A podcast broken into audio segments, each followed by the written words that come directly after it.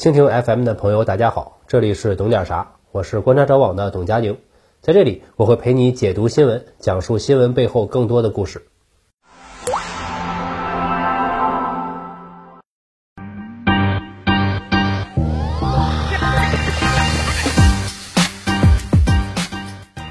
各位好，我是董佳宁，今天我们聊一聊瑞幸。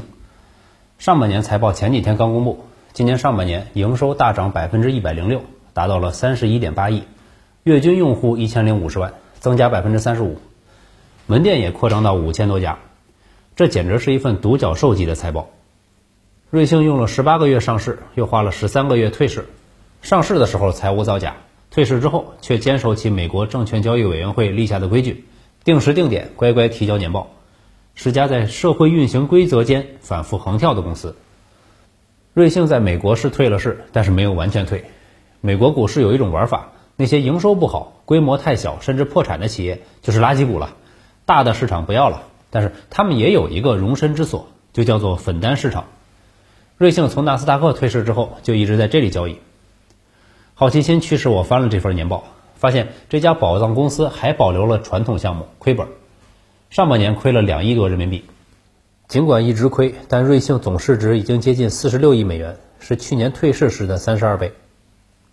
这儿我给大家解释解释这个逻辑：财务造假之后，其实市场对瑞幸的普遍预期，最坏是倒闭关门，最好是被星巴克收购。谁也没想到，它不仅没死，还比去年上半年少亏了百分之八十六。当然。这些财报数据还是建立在没有造假、说真话的前提下。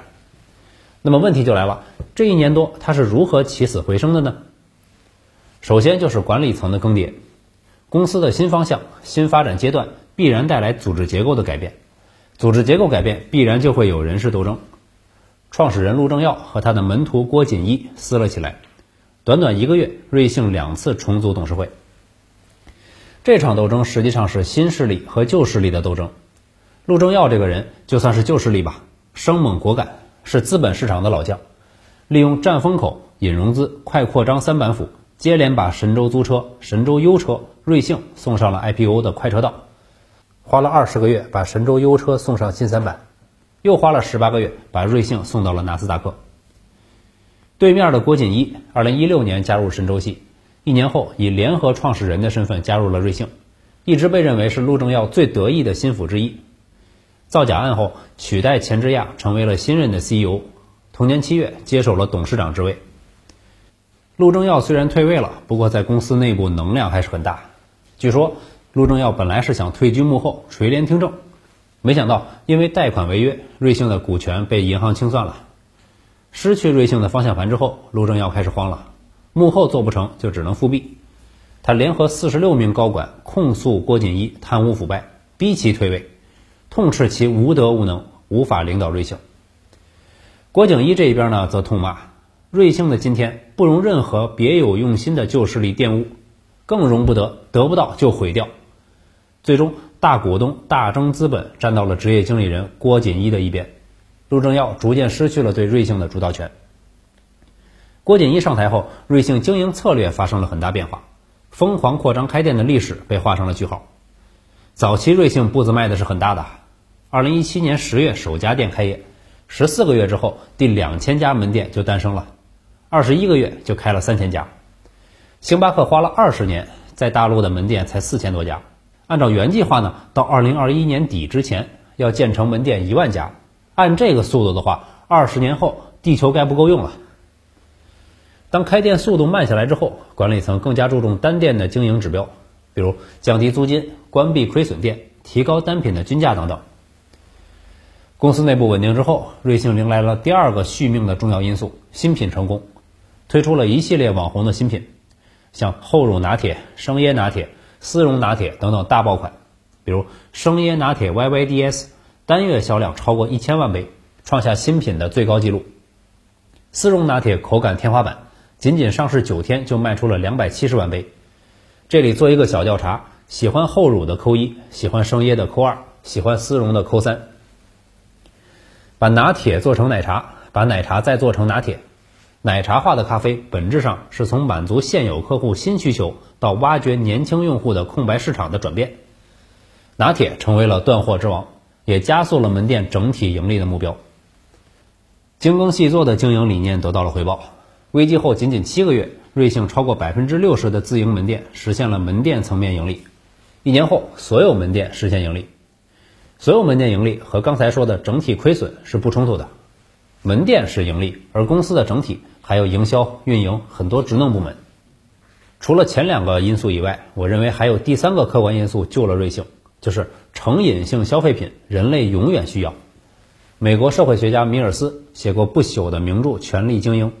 他还有一本著作《白领：美国的中产阶级》，说的是从事非体力劳动的大都市白领生活简单重复，人格与劳动被双重异化，每天倍感精神疲惫。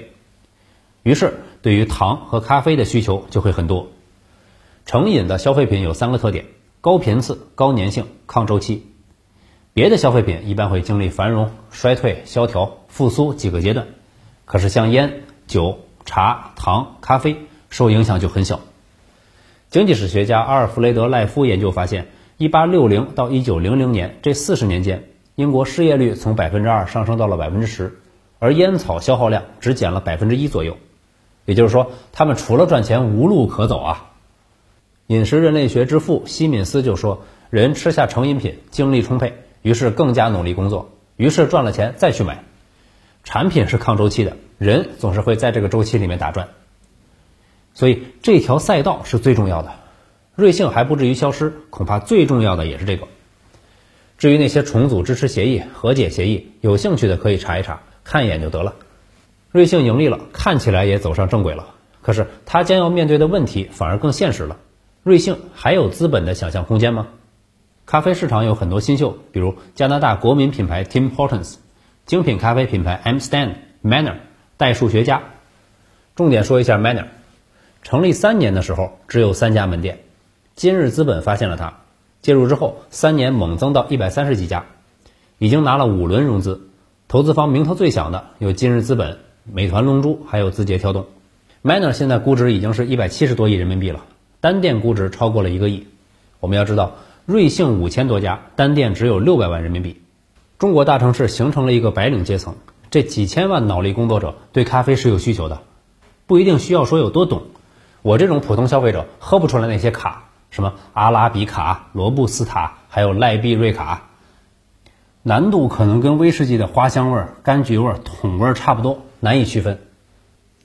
星巴克的海外核心竞争力也不是咖啡质量，而是给普罗大众提供了一个还不错的公共空间。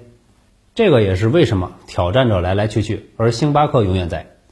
新兴品牌永远不能忘记，他们的消费者要的不过是一杯能够醒神、价格便宜的日常饮料。我的节目固定是在周四和周日上线，加更的话一般会放在周二。我们下期再见。